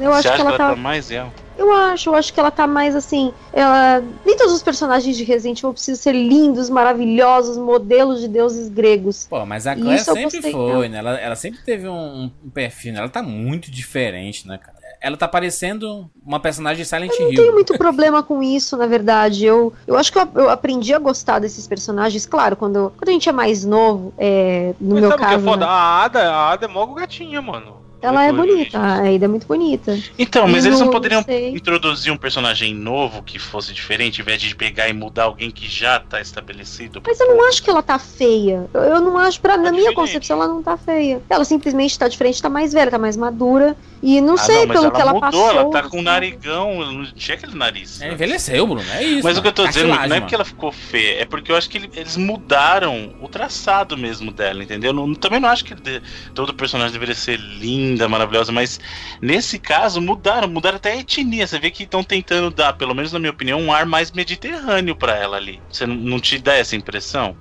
Não, eu, eu não senti isso. Eu achei que ela. Simplesmente eles deram uma. Uma normalizada na personagem. E assim, E eu já ouvi muitas né? pessoas falarem assim. É, eu- nossa, e quantas vezes a gente escuta das pessoas assim. Nossa, você viu fulano como ele tá velho, né? Ó, fulano, nossa, como ela envelheceu rápido. A gente, é que a gente não sabe, né, esses anos todos, tudo pela qual ela passou. A gente viu um pouco no The Generation. Já o The Generation, eu acho que eles exageraram demais nessa questão de deixar o personagem muito jovem. O Leon, por exemplo, ele tá parecendo um personagem japonês. Né? Eu já acho que não foi o Revelations 2 que exagerou. É que o The Generation, que é o intervalo entre a história do 2 do Code Verônica e o Revelations 2, deixou ela, tipo, bonita demais, jovem demais, pele perfeita demais. Tipo, ela usou muito cicatricure na, na pele dela, entendeu? Pô, Só que aí o Leon- depois acabou tendo um efeito O meio. Leon, o Leon tá bonitão, né? O Leon tá, tá, envelheceu aí, mas, né? É, o Leon Backstreet tá o Leon. Resident 4 ali, tá Resident 4 ali, né? No The Generation. Backstreet Boy. Eu acho que tá até mais. Eu acho que ele tá até mais. Eu acho que tá, ele tá com o rosto ali que, meu Deus, parece que tem uma película especial no rosto dele, assim. E ele tá sem expressão. Ele tá. Ele não tem expressão nenhuma. Ele tá apático naquele, naquele filme. Ele tá tipo, ele Ah, mas- fala com você que só mexe a, a boca, assim. O olho dele não mexe. O, o- é, o, é o The Generation que tem a Angela, é, não é? É. É, é, Eu não gosto desse filme porque ele me dá uma dorzinha no coração. Por causa da Claire. Por quê? É, Como assim? Sim, Bruno, mas que assunto é esse, gente? Pelo amor de Deus. Virou o Fashion Week, virou o Fashion Week do, do Resident Evil. mano. Não, no Bosta, coração. essa roupa aqui achei meio bosta. Não, não, uma dorzinha no coração por ela, porque a gente sempre imaginou.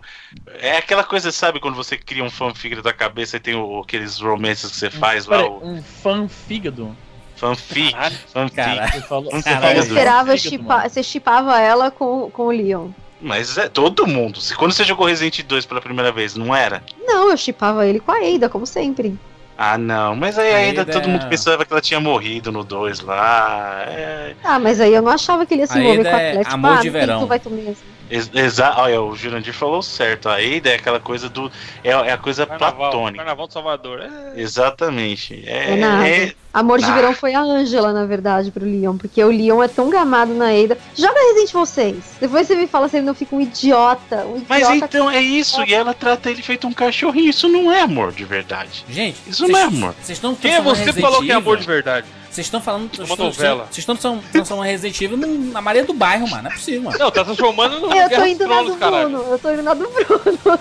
Ah, Eida, porque é a Ângela, porque o seu Madruga, porque não sei quem. Pô, Aí ele foi expulso roupa, da vila, chamaram ele de ladrão, ladrão. É, não, e foi pra ilha, e aí as terras de Asford. Irmãos gêmeos. E o cara se É. veste de mulher pra irmã. O cara pegou, pegou a. Maria pegou a do própria Bairro. irmã. A, a usurpadora. Usurpadora. Olha, o Alfred daria uma boa usurpadora, viu? Ele se acha verdadeira Alex Ashford. Pois é. Música tensa de filme. The American Midwestern town, Raccoon City, has been completely decimated due to the T-virus outbreak that was instigated by the international corporation Umbrella. Claire Redfield, who arrived in Raccoon City to search for her lost brother Chris, and a rookie police officer, Leon S. Kennedy, managed to escape from the city. But their ordeal was only a prelude of things to come.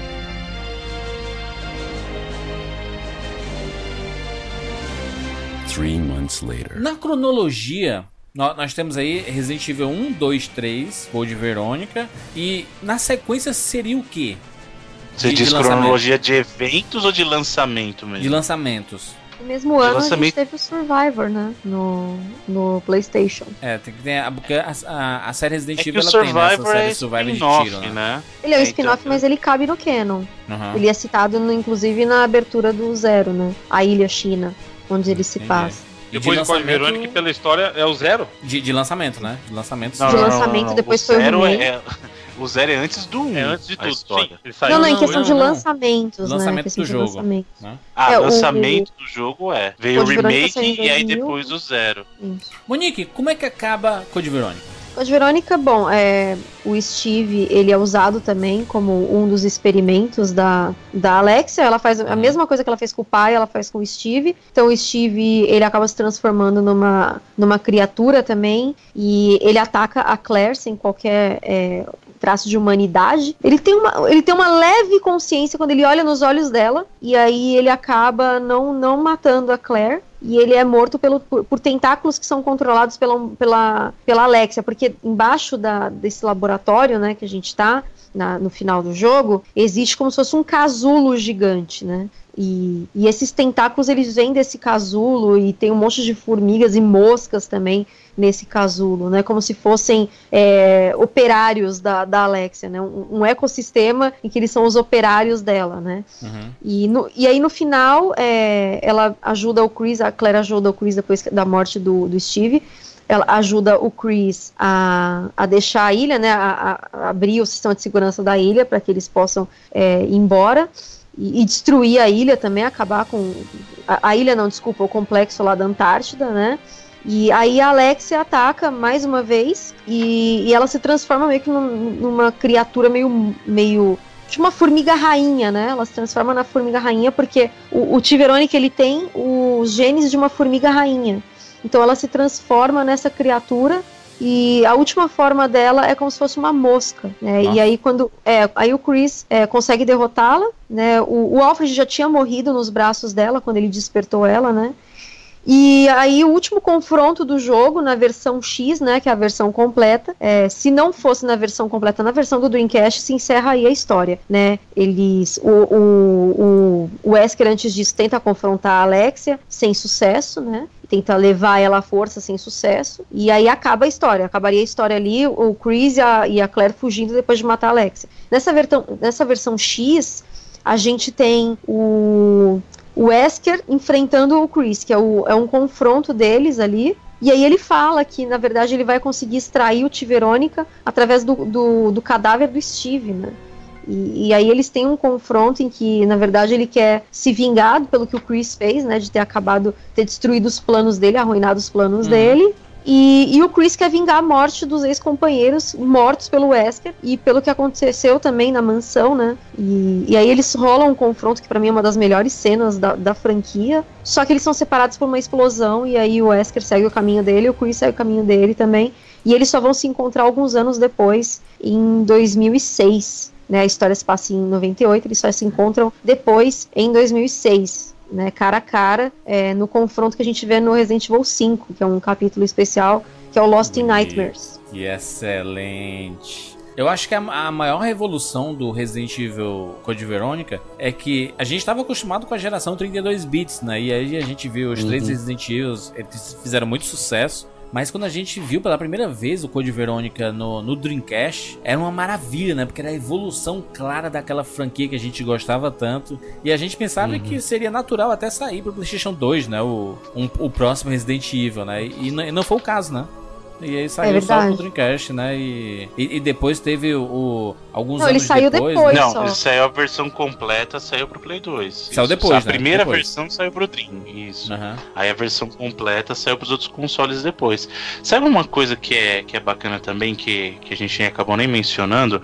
Um, um- o meu Resident favorito, ou um dos, né? Porque eu gosto muito do Resident 4, gosto do 2, mas o que eu gosto muito do 2 é aquela questão que tinha as histórias que se complementavam em discos diferentes. No caso do, do Code Verônica, no Dream ele vinha em dois discos e eram duas histórias, mas não era igual no Play 1 que cada disco tinha uma história, né? Era, um- era você começava o primeiro disco na história da Claire, ainda continuava com a Claire no segundo disco e depois você começava, né, a história do, do Chris e na verdade você assumia controle é, num determinado momento, ainda voltava esse vai e vem. Mas ainda assim me fez lembrar do 2 por causa disso, porque você tinha aquela coisa dos dois protagonistas, você vendo a história de um e do outro. É óbvio que, igual Resident 2, na minha opinião, a Capcom nunca mais fez, né? Que é aquela coisa de você ter uma experiência completa de uma perspectiva da história, e depois o que você faz numa influencia da outra, e depois você pode jogar a história ao, ao- a- o inverso da história, né? Ou de maneira, de uma ordem inversa, né? Mas mesmo assim foi uma coisa muito legal que me fez lembrar do Resident 2. Eu falei assim, poxa, que legal, por que, que a Capcom não, não faz mais isso? Né, mais de. Eu, eu sempre quis que a Capcom voltasse ao estilo do Resident 2 de contar as histórias daquela maneira, sabe? Que você faz um, interfere na outra, você pode jogar de repente em outra ordem, e efetivamente você tem diálogos de um. É óbvio que não era tão elaborado assim na época, mas pro, pro que foi, Resident 2 foi muito bacana. E, e o, o Code Verônica conseguiu resgatar um pouquinho disso pra mim, sabe? Uhum. Mas o, É, o, ele- o próprio, o próprio Code Verônica ali, Bruno, ele. A metade dele é a história da Claire, né? E a outra metade é a história do Chris, né? Você joga com ele É. e é a outra metade do jogo, né? Então, mas é o que eu falei, é que diferente do caso do 2, do 2 você tinha o que? Era um disco da Claire e um Né, disco Os dois jogos diferentes. do Leon. Sim. E aí você podia jogar tanto o primeiro. Vamos por ah, eu quero jogar o disco do Leon primeiro. Aí quando você ia jogar a história da Claire com, com outro disco só dela, o que você tinha feito no disco do Leon influenciava na história dela. E se você Aham. jogasse na ordem invertida, era diferente o que você via. Então não era que só trocar. Na verdade, você acabava jogando quatro, entre aspas, gigantes aqui, quatro histórias diferentes, né? Porque começando, tinha o Leon, o cenário Leon A e a Claire B. Aí você tinha o Claire A, que era um cenário diferente do Claire B, e o cenário Leon B, que era diferente do, do Claire A, entendeu? Uhum. Uhum. Então, nesse sentido, era muito bacana. No caso do Code Verônica, eram dois discos no Dream? Sim. Só que não era essa mesma pegada. Não era um disco da Claire e um disco do, do Chris, né? Porque você começava no primeiro disco com a Claire, terminava com a Claire, começava o segundo disco com a Claire, e aí depois você ia controlar o Chris. Né? Isso, ou, ou seja, ob- ob- obrigatoriamente você teria que jogar com a Claire. Tan- Tanto que tem gente que nem sabe que Code Verônica você joga com o Chris a metade do jogo, pelo menos, né? Ah, se a pessoa É. não terminou, né? Ela só não começou. terminou o jogo. E assim, é uma coisa que é muito importante a gente citar é que o Leon ele é mencionado na história do Code Verônica a partir do momento em que a Claire manda a localização dela, ela, ela consegue mandar a localização dela pro Leon e, e o Leon consegue co- se comunicar com o Chris Isso. consegue encontrar o Chris, já que ele tá já ali é, em, em comunicações, ele já tá ali meio que dentro do, do, do serviço secreto do governo, então ele tem informações privilegiadas, ele pode às vezes, né, encontrar pessoas ali, e ele vai desesperado atrás do Chris, e ele descobre o paradeiro do Chris e manda um, um recado, né, pro Chris, falando pra ele ir atrás da irmã e manda as coordenadas pra ele, né, então o Leon tem um papel muito importante nessa parte também. De, de de- do encontro, né, do reencontro dos irmãos. Mandando um Porque a. Claire Agora- sabia onde ele tava, mas ela não conseguiu chegar a tempo até ele, né? Mas o certo é que os dois conseguem se reencontrar e no final dá tudo certo. né, Ah, Claire? eu, eu acho é um dos finais mais fracos, de- o final Eles- em si mesmo. Não, Eles não, fugindo com caça. Eu acho bem fraquinho. Um dos Mas finais a mais batalha fracos de Resident. Não, a batalha em Lester si é é fantástica. É muito, é muito foda. É muito foda. Mas é, eu acho que o final, justamente por isso, o final é muito anticlimático, sabe? Porque você vem de uma batalha alucinante, vem de um final de jogo muito, muito legal de hit, mas chega ali e dá. eh, Pô, eu esperava algo a mais. Né? E vira o padrão do Resident Evil, né? Todo lugar que eles estão, eles têm que sair de lá pro local explodir e, e- e destruir tudo, né? Raccoon City, Ah, mas É isso uma aí forma já era até de contenção, um, né? a é- é uma forma- tudo. Uma forma até de contenção, né? Pra que Uhum. é, o local não, não- não propague o vírus e tudo. Então é, é até uma forma de contenção. Mas tá acaba- muito, com né? as Mas eles estão né? explodindo as coisas aí. Pelo menos eles, eles gente. vamos- estão destruindo os setores, né? Eles destroem um aqui, destroem um lá, daqui a pouco eles É a acabam com medida tudo, né? emergencial, né? Digamos assim. Mal sabem eles que na verdade a coisa é muito maior, né? O Chris ainda tá descobrindo isso, né? O Chris ele, ele realmente comprou a briga ali da, Aham. da, da Umbrella, né? E, e ele é extremamente focado nisso, em, em acabar com a Umbrella e fazer justiça e vingar a morte de todos os amigos dele que morreram ali dentro da mansão, né? Ele realmente comprou a briga. Vocês acham que o Resident Evil Code Verônica ele foi prejudicado, assim? É um jogo que pouca gente conhece, pouca gente jogou e tudo mais? Ele é um jogo Não. meio renegado da franquia?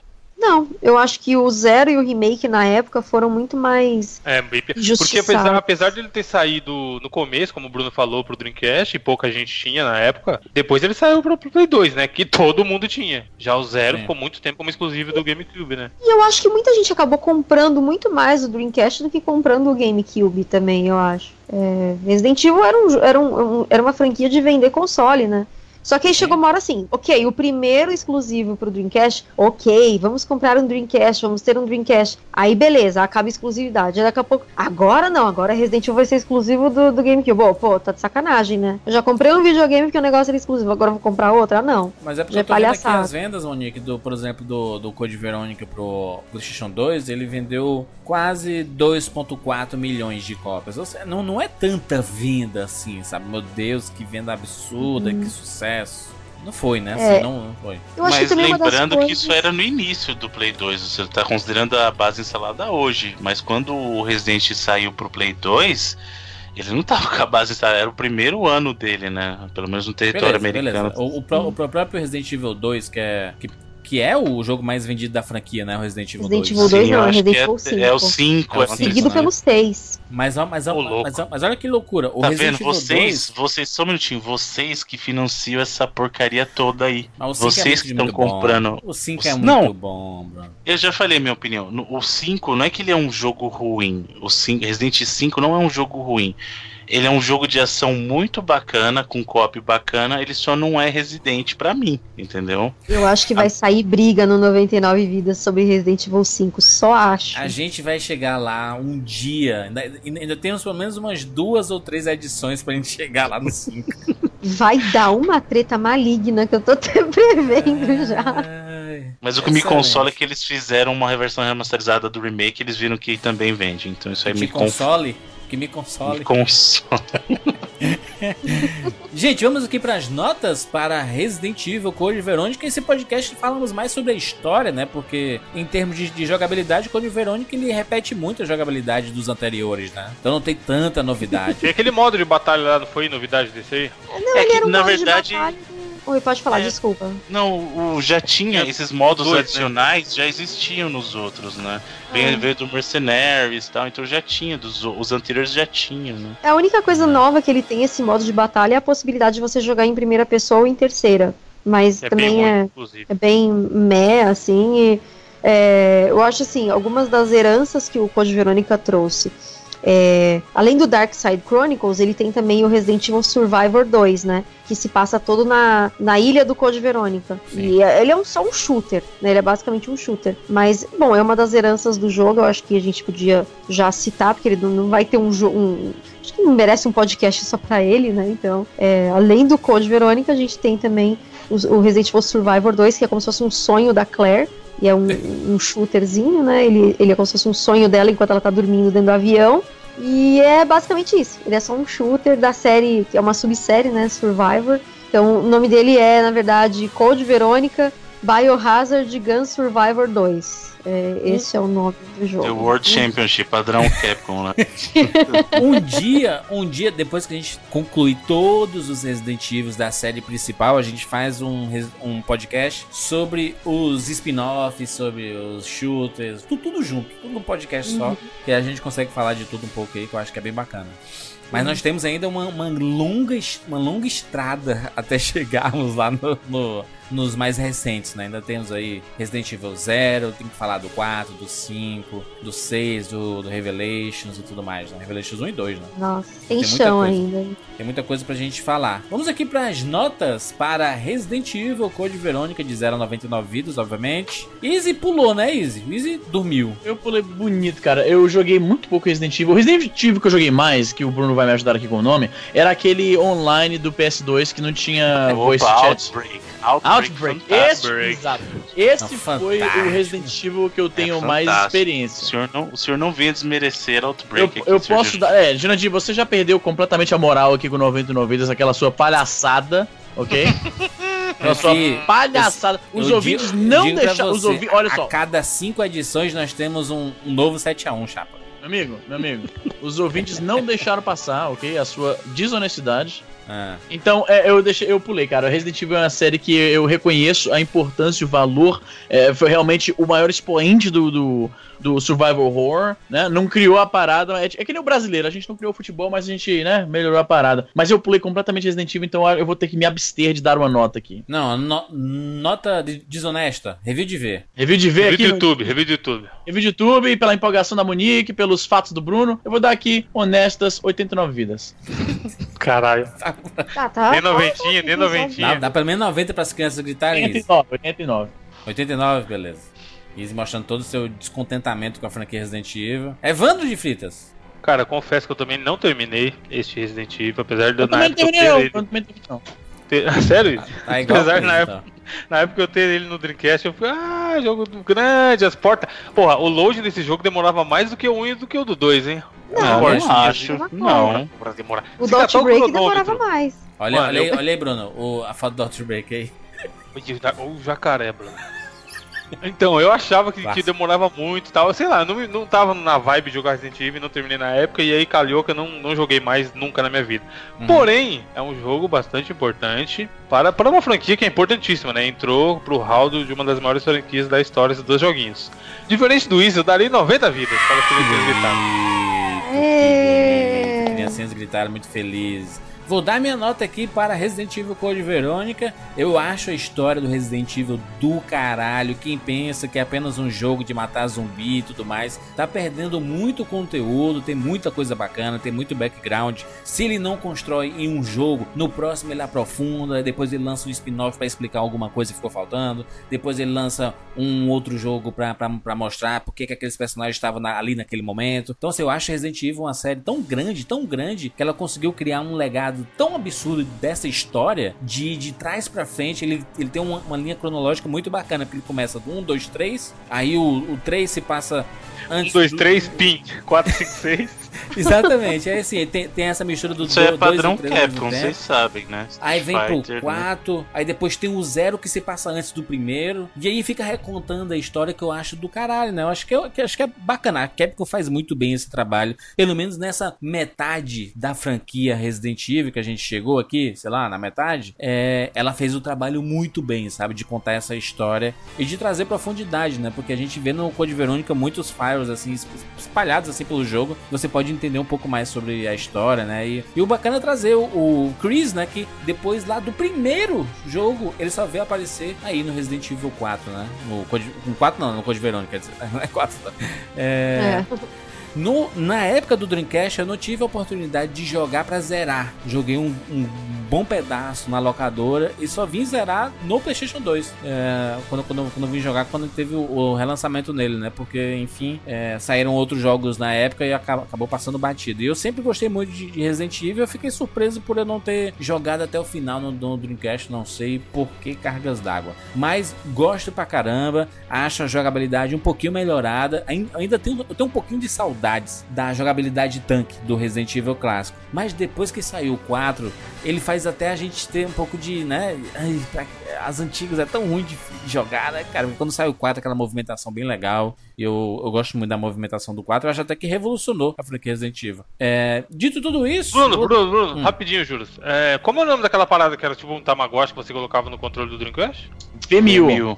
Ah, VMU. Isso era maneiro no Resident Evil, porque ele ficava Sim, mostrando você isso aqui, teu Juros, sangue.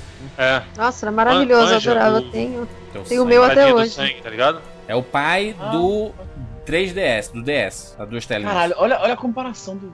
Gente, mano. Tudo a ver. Mas Mas, era eu- bom, era maneiro, eu gostava de jogar por isso. Mas é isso, isso. O, de, o, né, Do Wii U. do Junior do Wii U. Pai do Wii A U tela ali, no mano. controle.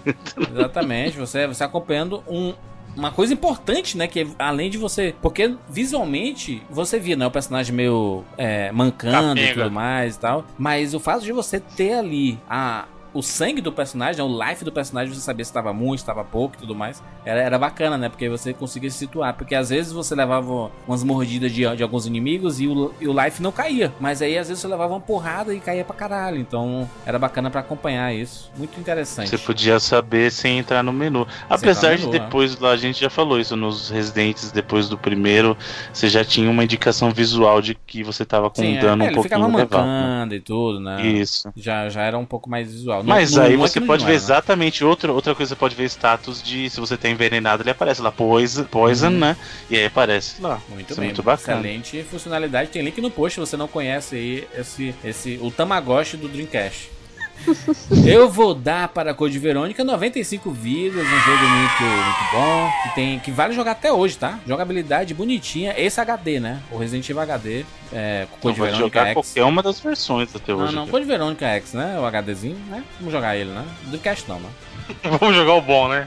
Já que estamos aí, Dá uma 2016. trabalhadinha e tudo mais, acho muito legal. As músicas muito boas, assim, principalmente do começo ali. Acho bem bacana. Joguem. Bruno, notinhas. Muito bem. Eu, eu gosto muito de Resident, né? Gosto do Dream também. E quando eu joguei Code Verônica no Dream, fiquei maluco porque realmente ele mudou muito. Assim, a fórmula era a mesma, mas visualmente ele é um jogo, inclusive, bonito até hoje. Mesmo a versão do Dream que o senhor Junadir tá desmerecendo é muito bonita até hoje. Você tem várias opções para jogar. Você pode jogar a versão do Dreamcast, a original ou a versão completa, né? A versão completa você vai jogar no Play 2 também, no GameCube. Pode jogar as versões que saíram remasterizadas pro, pro Play 3, pro 360. Tem várias opções para você jogar até hoje em dia e vale muito a pena. A jogabilidade dele é padrão Resident. Eu não tenho problema nenhum com controle tanque, pra falar a verdade, eu gosto muito. Mas eu tenho um problema de jogar ele até hoje no Dream, e porque você pode jogar tanto no analógico quanto no digital. E eu não consigo jogar esse jogo no analógico. O Code Verônica no Dream eu tenho que jogar no digital. Por incrível que pareça, por causa da movimentação, eu não consigo. Não consigo jogar ele no analógico, cara. E no geral, eu, eu sou um dos que acha que ele é um dos melhores. É que Resident é difícil você. Eu não consigo fazer um- uma lista assim e colocar eles assim, ah, de, de primeiro a quinto lugar, sabe? Eu consigo fazer assim, os melhores pra mim, dois, o 4, o próprio Code Verônica, o 1, o 3, qualquer um menos o 5 e o 6. Pra falar a verdade, tá no meu top. Né? Mas assim, é, esse- são, são jogos excelentes e o Code Verônica não foge essa regra. Mesmo no Dream, vale muito a pena jogar e minha nota pra ele é 95 vidas, porque continua belo, continua bacaninha de jogar. E é isso.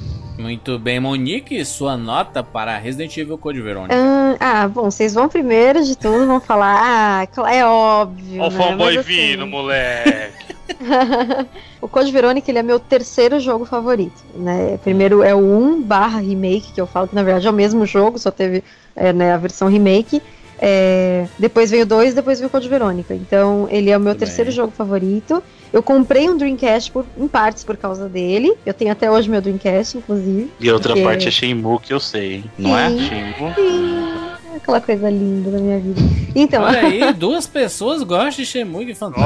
achamos, achamos as duas cópias vendidas. Já, te, já, É. tem- já temos, Bruno, já estão aumentando o, o couro no cast do Shenmue do 99 Vidas. Aí, tá vendo? a gente Show. conhece mais gente, viu, que gosta de Shemui. Tem um Não, amigo não, meu tá bom. também, o André Bach da Meia Lua, também curte o Shemui. É? Enfim, é, lógico. Meu irmão gosta Comunidade, também de três Shemui. pessoas, quatro pessoas, comunidade. Ó, Ainda Dá dá pra criar um grupo no. Facebook. É isso, gente. Tô brincando. Bom, é- Não é clássico. Tem o Yu Suzuki também, ele também gosta de Shemui, tá vendo? Tem Cara, ele é muito. Ele ganhou Muito mais dinheiro. agora ainda. Ele gosta do Ele- dinheiro que deu pra ele, né? Ele, ele pagou tantos, tantos fakes aí pra. pra, pra, né, financiar. Jurandir. Ai, gente. vai, eu queria dizer que eu financiei, tá? O Shemui 3. Enfim, eu voltando. também. É, coisa linda. Enfim, voltando a, a Code Verônica, eu gosto muito dessa parte meio Hitchcock que tem na história do Code Verônica, Sim. que é essa parte sádica do Alfred, que eu gosto, é, eu gosto muito do desenvolvimento dos personagens nesse jogo, porque eu acho que ele segue alguns caminhos muito mais adultos do que os outros jogos se permitiam. Por exemplo, o Resident Evil 2 tem, uma, tem personagens muito adultos, só que o jogo acabou não explorando isso, talvez por ser muito. Estar numa plataforma tão mainstream como era, como era o PlayStation. Já como ele era é, originalmente exclu- exclusivo para o Dreamcast, eles puderam explorar mais o lado sádico do Alfred, ao contrário do Resident Evil 2, que não pôde explorar nem o lado da pedofilia e nem o lado estuprador e, e- e violento, né, sádico também, do Brian Irons, que era o chefe de polícia. Isso. E nem o lado também da, da Ada Wong é, fazer, digamos assim, é, serviços sexuais para conseguir é, informações privilegiadas sobre a Umbrella quando ela namorava um pesquisador, né, para conseguir informações sobre a Umbrella. E é essa mulher que você quer pro Leon, tá vendo? É essa mulher que você quer pro É, Leon. todo mundo tem um passado que condena, né, gente? A gente não pode. Isso eu, só, só Deus pode julgar Ó o ele, né, Easy gente? aí. Não deixa É mentir. De qualquer forma, como, como ele desenvolve muito esse lado dos personagens, ele tem algumas das cenas. Ele tem uma das cenas que eu mais gosto na franquia, que é o confronto entre o Chris e o Wesker. É, o Wesker tem um dos melhores dubladores ali, que é o Richard Wog. Não é a melhor pessoa, mas é um dos melhores dubladores. Eu, não- eu, não- eu já entrevistei o Richard Wog e, enfim, eu me decepcionei um pouco, porque ele é meio mala. De qualquer forma, ele é um Babaca, excelente ele é babaca. dublador. É, ele é meio tosco. Então eu gosto muito desse desenvolvimento dos personagens, gosto da forma como a história é colocada, é, eu gosto dos momentos da série, é, da, da história. Eu, assim, a parte do Chris é um pouco cansativa.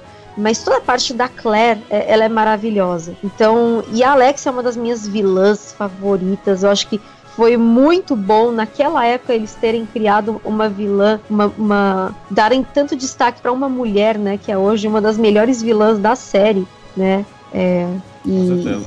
e eu acho isso fantástico. Eu acho a Alex é maravilhosa e nossa, ela é lembrada até hoje, né? Ela morreu no Code Verônica, infelizmente, mas ela é lembrada até hoje. Eu acho que por todo o legado que ela deixou, sem ser sensualizada, né? Sem, sem ter aquela parte, ah, nossa, vamos mostrar a Alexia com tipo peitos gigantes e um puta de um decotão. A única cena em que ela aparece saindo do sono criogênico, ela tá nua, mas a gente só vê ela de costas. Então, e- e, ela tá até meio tábua, né? Então a gente não, não tem essa parte sexual dela. E pelo contrário, no Dark Side eles até colocaram ela como é, um pouco infantil, como se ela tivesse ficado por 15 anos ali.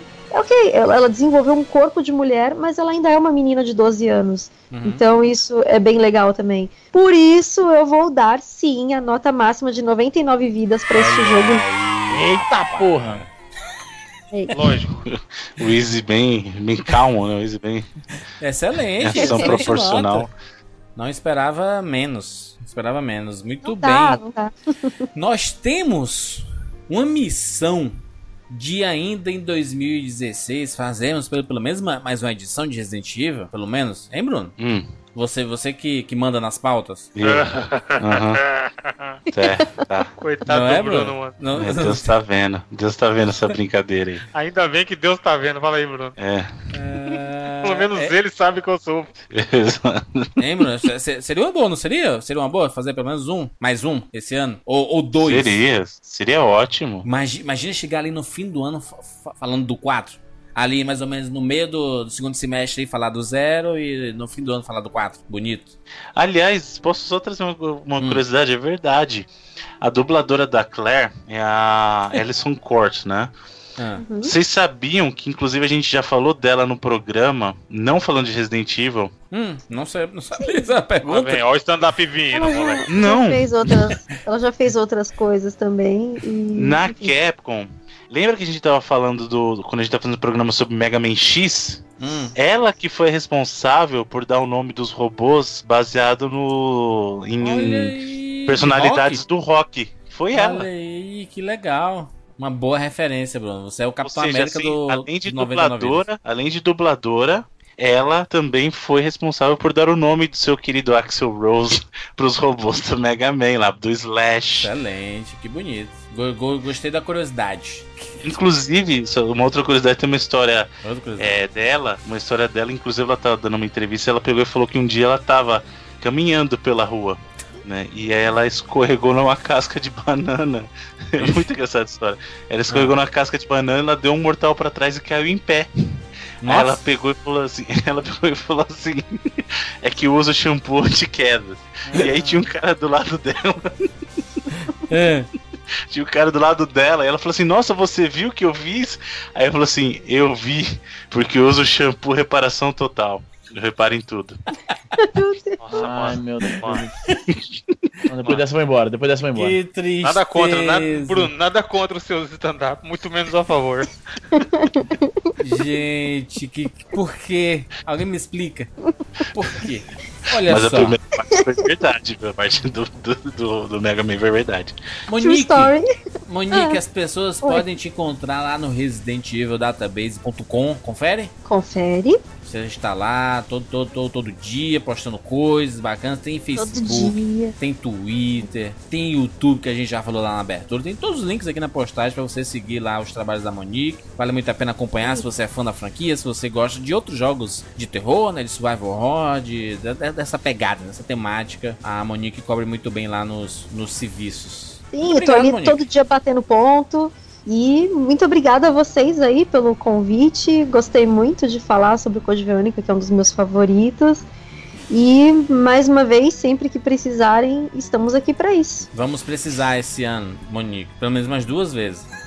Opa, é nóis. Porque a gente Demorou demorou, muito. A gente demorou muito pra fazer. O último de Resident Evil foi, foi quando, Bruno? Lembra? 99 Nossa, vidas. foi 2014, não foi? 2014? Evil. Ah, é, dois anos. Foi, olha aqui, ó. É, o, o do primeiro Resident Evil foi em 2012. O segundo em 2012 também. E o terceiro em 2014. Aí demoramos para cacete para voltarmos. Então acho que a gente merece pelo menos mais um ou dois programas em 2016 sobre Resident Evil. E a gente tem muita coisa para falar sobre esses jogos que marcaram gerações e que o pessoal gosta tanto dessa franquia bonita chamada Resident Evil.